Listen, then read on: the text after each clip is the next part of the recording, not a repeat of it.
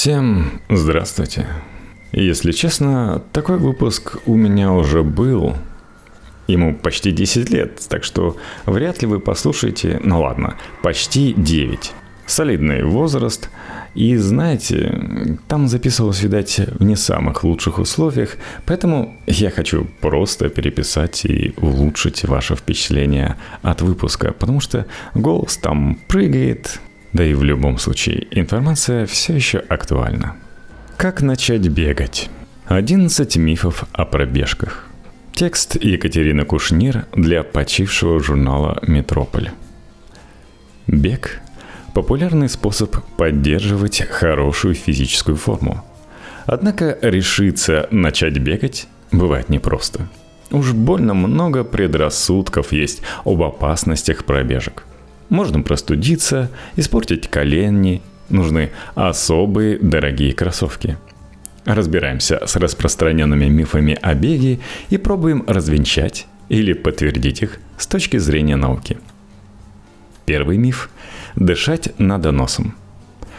Считается, что если дышать во время бега ртом, то можно простудить горло или во рту пересохнет быстрее – с другой стороны, во время пробежки часто не хватает дыхания. Так и хочется глотнуть воздуха, чтобы не свалиться без сознания. По исследованию 2017 года плюсы и минусы есть у обоих способов дыхания. Однако исследователи отмечают, что если все переменные рассматривать вместе, то дыхание ртом более эффективно, особенно при высокой интенсивности упражнений – во время длительных аэробных нагрузок, к которым как раз и относится бег, дыхание ртом обеспечивает лучшую вентиляцию легких, организм получает больше кислорода. Причем при дыхании носом кислород вроде как лучше усваивается. Но двое участников эксперимента во время забега сошли с дистанции из-за слабости и панических атак – Большинство экспертов соглашается, что нужно одновременно дышать через рот и нос, так как это помогает быстрее удалить углекислый газ из организма. В статье об эволюции человека, опубликованной в журнале Nature, пишет, что человек, в отличие от других приматов, прекрасно бегает на длинное расстояние как раз потому, что умеет дышать ртом. Это помогает получить больше кислорода, лучше охлаждать организм, а значит дольше бежать. Некоторые боятся, что вдыхание холодного воздуха при беге зимой или поздней осенью вызовет сужение дыхательных путей, что в свою очередь приведет к нарушению дыхания и кашлю. Однако ученые доказали, что такие нарушения вызывают сухость воздуха, а не холод. Теплый сухой воздух также сужает дыхательные пути, как и холодный, за счет обезвоживания клеток слизистой оболочки трахеи и бронхов. Получается, что в дыхании ртом нет ничего плохого, но логично, что при излишне сухом или холодном воздухе лучше все-таки дышать носом.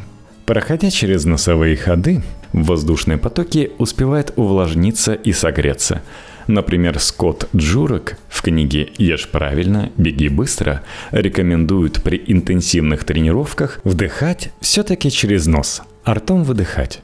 Я вот расскажу свой опыт, что как-то очень спешил и приходилось бежать, перебегал через Неву, мосты в тот момент не были разведены, и такой холодный воздух тул, дышал я ртом. И на следующий день я почувствовал, что у меня болит горло. Ну, у меня это вообще слабое место.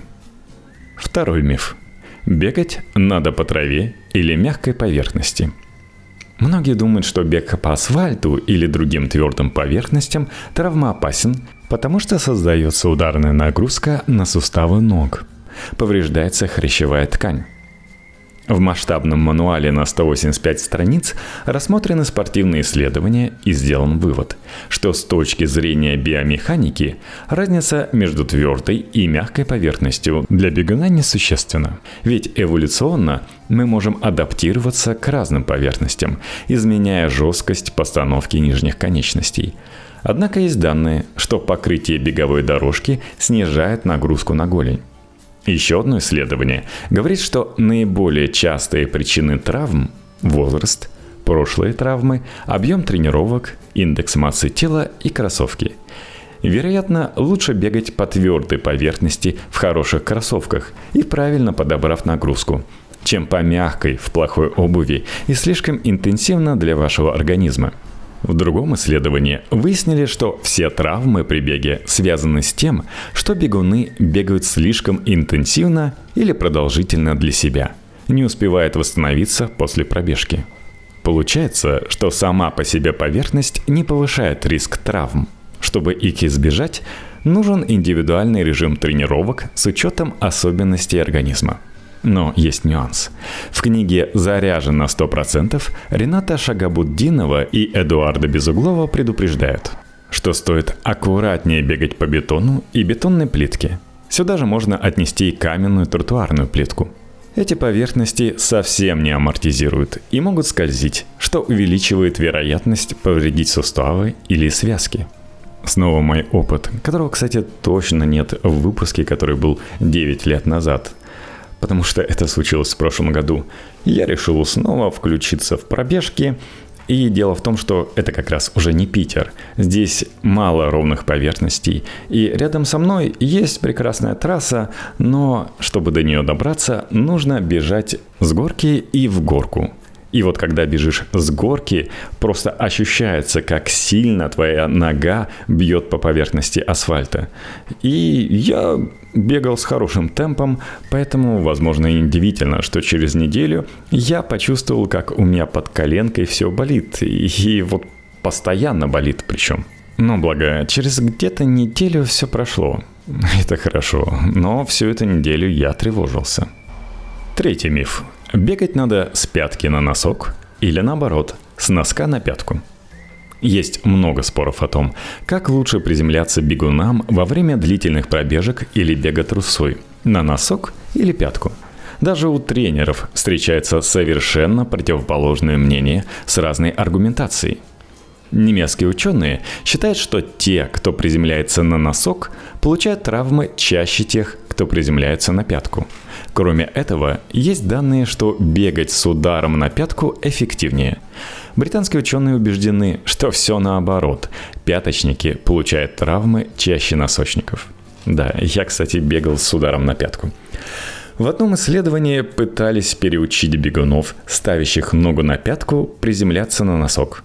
В итоге они стали чаще получать травмы и не продемонстрировали никакого улучшения беговых показателей – в другом исследовании выяснилось, что марафонцы чаще всего бегают именно с опорой на пятку. Есть мнение, что травматичность при постановке ноги на пятку связана не с ударом о пяточную кость, а с излишне широким шагом.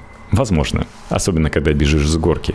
Так что вполне логичный вывод, что все зависит от физиологических особенностей бегуна, единого правила нет.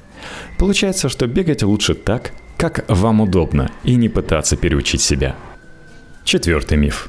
Перед бегом и после него нужна растяжка. Многие считают растяжку лучшей разминкой перед бегом и хорошим способом восстановить мышцы после него. У меня отец, видимо, тоже так считает, судя по детству. Да и в университете так всегда говорили. Надо сказать, что с растяжкой все неоднозначно. Но сейчас мы узнаем всю правду. Немецкие ученые выяснили, что предварительная растяжка снижает результаты спринтеров. Анализ нескольких исследований показал, что растяжка перед бегом на самом деле может замедлить вас и не убережет от травм. В другом исследовании оказалось, что количество травм у бегунов, которые растягивались и не растягивались, примерно одинаково – и в целом статические упражнения не должны быть единственным видом разминки перед тренировкой.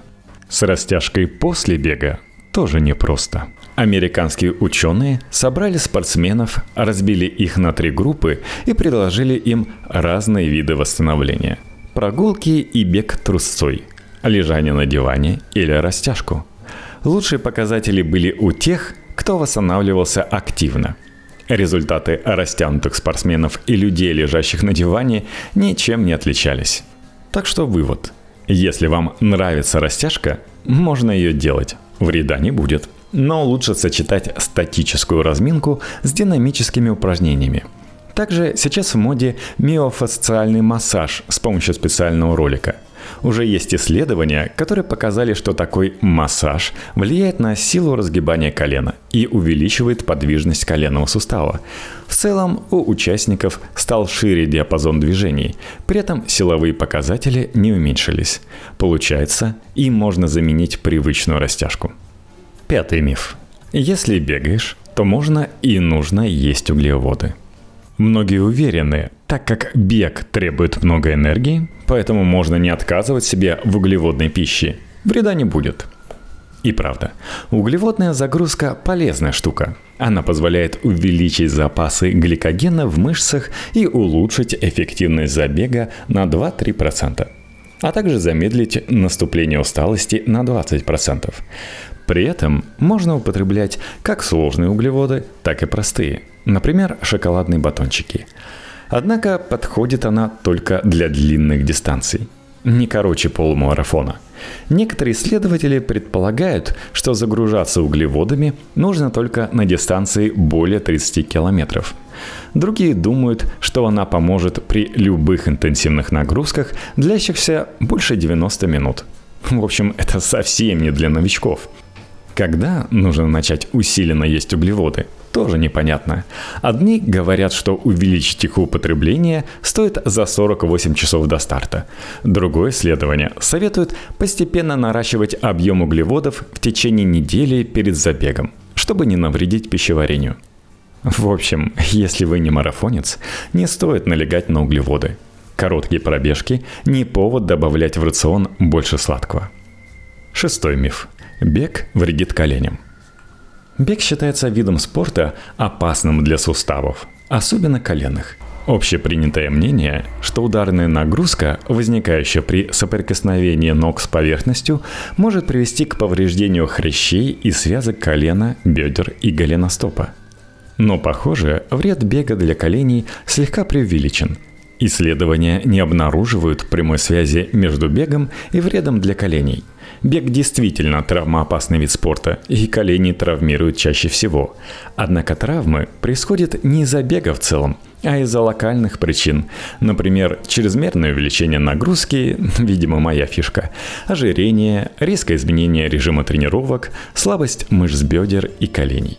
То есть повредить колени при беге вы можете, но для этого нужен располагающий фактор – Сама по себе беговая нагрузка не ухудшает состояние суставов. Лично я просто решил, что вот те показатели, которые у меня были раньше, легко достичь, особенно не тренируюсь, поэтому взял и побежал. Ну и привет. С другой стороны, колени сейчас на месте, и, не знаю, связки у меня тогда пострадали, скорее всего, тоже не болят. И сейчас я без проблем могу бегать. В одном исследовании авторы 18 лет наблюдали за бегунами и теми, кто не бегал. Выяснилось, что за это время артритом заболело 20% бегающих и 32% не бегающих. Еще одно исследование показало, что бег снижает риск дегенеративных заболеваний коленных суставов, а в другом выяснили, что бег не повышает риск остеоартрита и не оказывает вредного воздействия на колени для тех, у кого нет заболеваний этого сустава. Еще есть данные о том, что бег снижает риск остеоартрита и вероятность замены коленного сустава. Десятилетнее исследование марафонцев также не показало, что бег повреждает колени у тех, кто до этого не травмировал сустав или не сталкивался с его патологиями. В еще одном показательном исследовании выяснилось, что ходьба и бег вызывают одинаковую деформацию хряща у здоровых людей, то есть никакого особого влияния беговой нагрузки на здоровье суставов нет. Так что, если у вас здоровые колени и тренированные ноги, не стоит бояться испортить суставы бегом. Особенно если вы не бегаете полумарафонские и марафонские дистанции – но нужно учитывать, что риск травм есть у людей, страдающих плоскостопием, бегунов со слабыми мышцами стопы или бедер. Такие проблемы ухудшают стабильность коленного сустава, повышают нагрузку на него, поэтому важно подобрать режим тренировок, чтобы избежать повреждений. А не как я. Два года не ходил в спортзал, потому что были всякие ковидные ограничения и побежал. В книге «Заряжен на 100%» предупреждают – Особенно внимательно следует относиться к критерию постепенность. Сфера платных услуг в последнее время на перебой предлагает подготовить новичка к марафону за какие-то 3-3,5 месяца. Такой скоропалительный успех обещают и отдельные тренеры-консультанты, и целые школы бега. Но все они умалчивают, что при подобной форсированной подготовке очень велик шанс с годами поменять родные суставы на титановые, получить в подарок хроническое воспаление связок и сухожилий, заработать проблемы с сердцем. Но это вовсе не черные метки бега. Это черные метки неправильного занятия им. Так что осваивайте размеренный бег, способный нести радость и здоровье, постепенно, шаг за шагом. И тогда он станет вам верным и надежным попутчиком на десятилетие. Седьмой миф. Бегать опасно для сердца – Некоторые считают, что бег перегружает сердечно-сосудистую систему, ведь во время пробежек может сильно увеличиться частота сердечных сокращений. Отсюда возникает страх заполучить неожиданные проблемы с сердцем и даже сердечный приступ. И действительно, бег относится к кардиотренировкам – то есть аэробным нагрузкам, тренирующим в первую очередь сердечно-сосудистую и дыхательную системы за счет увеличения частоты сердечных сокращений и учащения дыхания. Так вы качаете сердечную мышцу и повышаете жизненную емкость легких. Проблемы с сердцем могут случаться у тех, кто бегает на длинные дистанции и при этом страдает сердечно-сосудистыми заболеваниями – у людей без заболевания сердца бег с невысокой скоростью снижает риск смерти от сердечно-сосудистых заболеваний. В одном долгосрочном исследовании, когда за бегунами наблюдали 35 лет, выяснилось, что бег продлевает жизнь в среднем на 6 лет. Для сердца в равной мере полезны умеренный непрерывный бег и высокоинтенсивные интервальные тренировки – Однако последние сильнее увеличивают сердечный выброс и лучше тренируют сердечную мышцу. Есть данные, что высокоинтенсивная интервальная нагрузка может быть полезна пациентам со стабильной ишемической болезнью сердца. Похоже, что лучший эффект можно получить, если чередовать кардиотренировки с равномерной нагрузкой и интервальные – при этом есть данные, что максимальной пользы для здоровья вы достигнете в том случае, если не будете увлекаться чрезмерно длинными и продолжительными спринтами. Двух спринтов по 10-20 секунд три раза в неделю вполне достаточно, чтобы получить здоровое сердце без побочных эффектов. Так что пробежки укрепляют здоровье сердца, а не ухудшают его. Но, похоже, стоит соблюдать умеренность и без фанатизма подходить к обычному бегу и интервальным тренировкам. Например, нужно соблюдать осторожность при беге на длинные дистанции, марафоны и ультрамарафоны. Есть данные, что чрезмерное увлечение тренировками на выносливость приводит к повреждению сердечной мышцы. Кроме этого, физически неактивные люди подвержены большему риску сердечно-сосудистых заболеваний – если вы давно не тренировались или у вас есть хронические болезни, стоит пройти обследование перед тем, как начинать тренировки. Восьмой миф. Нужно бегать много. Бегать медленно и мало бессмысленно. Некоторые думают, что если бегать, так сразу по 5, 10, 15 километров. От коротких пробежек толку не будет – уже доказано, что бег в легком темпе всего лишь по 5-10 минут в день снижает риск смерти от сердечно-сосудистых болезней.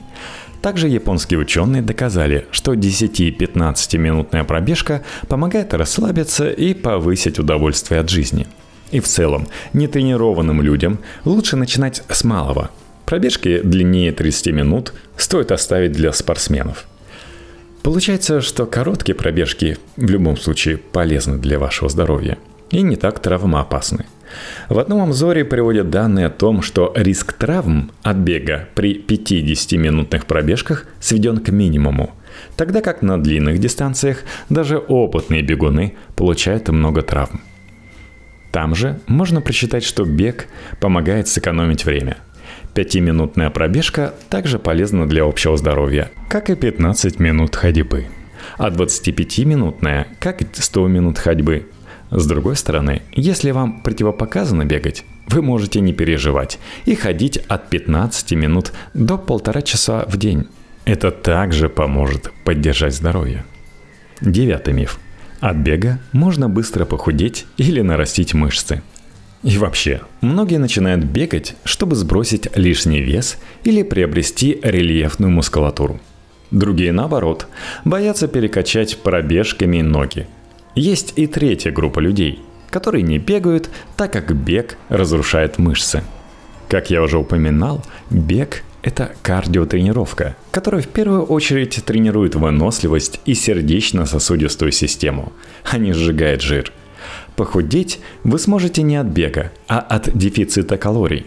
Если утром бегать, а в обед съедать торт, пробежки не помогут снизить вес.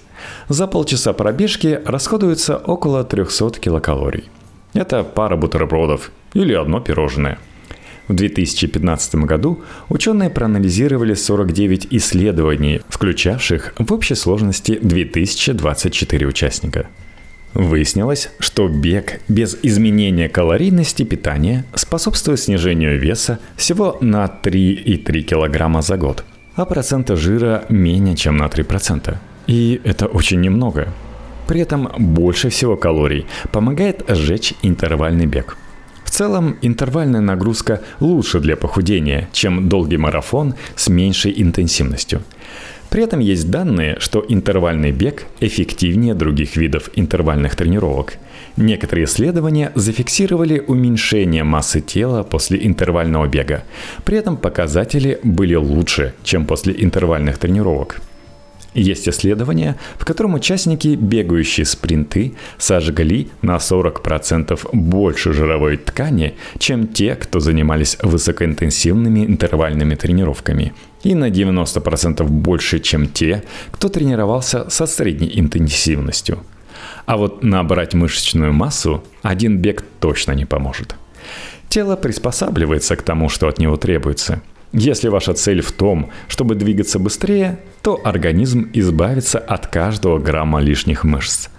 Однако это не значит, что бегуны не могут нарастить мышцы.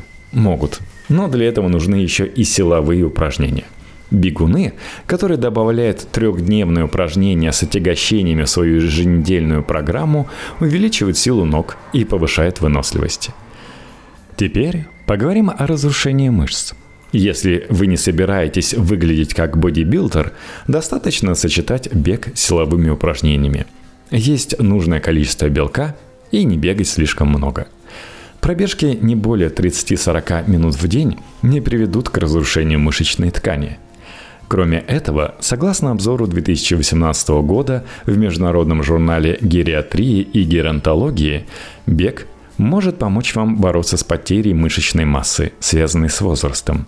А в обзоре 2015 года, опубликованном Sports Medicine, исследователи отметили, что бег увеличивает аэробную нагрузку, увеличивает мышечную массу, способствует хорошему холестерину и уменьшает жировые отложения у людей сидячим образом жизни. Исключение – бег на длинные дистанции, которые разрушают мышцы, а не строят их – Отчет 2017 года по медицине науке в спорте и упражнениях зафиксировал такой эффект у ультрамарафонцев. Так что вы не сможете похудеть или получить мускулистую фигуру с помощью бега. Но сможете улучшить свое тело, особенно если вы будете сочетать пробежки с силовыми упражнениями. Для худеющих эффективнее спринты. Тем, кто боится потерять мышечную массу, не стоит бегать более 30-40 минут в день. Десятый миф. Бег вреден при лишнем весе. Так и говорят. Полным людям лучше совсем отказаться от бега, чтобы не разрушить суставы, так как лишний вес увеличивает нагрузку на них. Ну да, уже говорилось, что лишний вес действительно увеличивает риск травм – Датские ученые считают, новички с лишним весом, то есть с индексом массы тела более 30, пробегая более 3 километров за первую неделю тренировок, подвергаются повышенному риску травм. Но это не я. Однако это не означает, что полным людям нельзя бегать. Согласно рекомендациям, для бегунов с избыточным весом, чтобы снизить риск травм, нужно постепенно увеличивать нагрузку и лучше начинать с ходьбы – Длину дистанции и скорость нужно наращивать не быстрее, чем на 5-10% в неделю. Так что полным людям бегать можно, но соблюдая осторожность. Наращивать интенсивность и продолжительность пробежек придется медленнее, чем людям, у которых ИМТ ниже 30. И, конечно, стоит проконсультироваться с врачом, прежде чем начинать бегать. Если что, у меня индекс массы тела 22. Вдруг вам было интересно. Одиннадцатый миф. Кроссовки должны быть специальными и дорогими. Бегать в обычных кроссовках нельзя. Можно испортить суставы. Чем дороже кроссовки, тем лучше. Кроме того, нужно компенсировать пронацию – заваливание стопы вовнутрь, и супинацию – заваливание стопы наружу. Если положение стоп хоть немного отличается от эталонного, нужна специальная обувь. BBC проанализировали ряд исследований. Например, в 2010 году специалисты армии США провели исследования на новобранцах и выяснили, что качество обуви никак не повлияло на количество травм. Автор датского исследования, приведенного в статье, рекомендует для снижения количества травм в первую очередь обращать внимание на расписание тренировок, их продолжительность и интенсивность. Теперь посмотрим, нужно ли компенсировать пронацию и супинацию стоп. В том же обзоре указывают, что чрезмерная пронация немного увеличивает риск травм, но гораздо чаще их причиной становится повторяющийся характер бега а не особенность строения стопы. Есть исследования, которые показали, что обувь, назначаемая для контроля излишней пронации стопы, увеличивала риск травм. В другом, более масштабном исследовании ученые взяли 927 бегунов-любителей с разными типами постановки стоп, снабдили их одинаковыми кроссовками для нейтральной постановки стопы и наблюдали за ними на протяжении года. Среди всех групп Количество травм было приблизительно одинаковым. Причем у людей с гипо- и гиперпронацией этот процент оказался даже ниже, чем у бегунов с нейтральной постановкой ноги. Исключением были бегуны со слишком большими отклонениями от нормы. Ученые сделали выводы, что 99% случаев постановка стопы, ее пронация и супинация никак не влияет на травматизм а специальная обувь или ортопедические стельки нужны лишь при значительном отклонении от нейтрального положения стоп. Ну и давайте напоследок о выборе кроссовок. Одно интересное исследование с обзором 391 пары кроссовок от 24 брендов показывало, что дорогая спортивная обувь не лучше доступной. Также есть исследования, опровергающие пользу бега в кроссовках сильной амортизации. При этом бег босиком тоже не лучший вариант. Он травматичнее, чем в обуви. Об этом говорят и другие исследования. Вывод у большинства исследований такой. Обувь снижает вероятность травмы, если она вам удобна. Так что вы можете покупать любую обувь и не переживать. Дешевые удобные кроссовки будут менее травмоопасны, чем некомфортные вам дорогие беговые – Компенсировать специальной обувью нужно только чрезмерную пронацию и супинацию. Небольшие отклонения от нормы – не повод для беспокойства. А вот бегать босиком – не лучшее решение. В книге «Заряжен на 100%» Ренат Шагабуддинов и Эдуард Безуглов советуют при плоскостопии и других проблемах со стопами укреплять мышцы и связки голени и стопы. Ортопедические стельки и специальную обувь авторы считают аварийными средствами. Так что желаю вам бегать в свое удовольствие и быть внимательными к сигналам своего тела.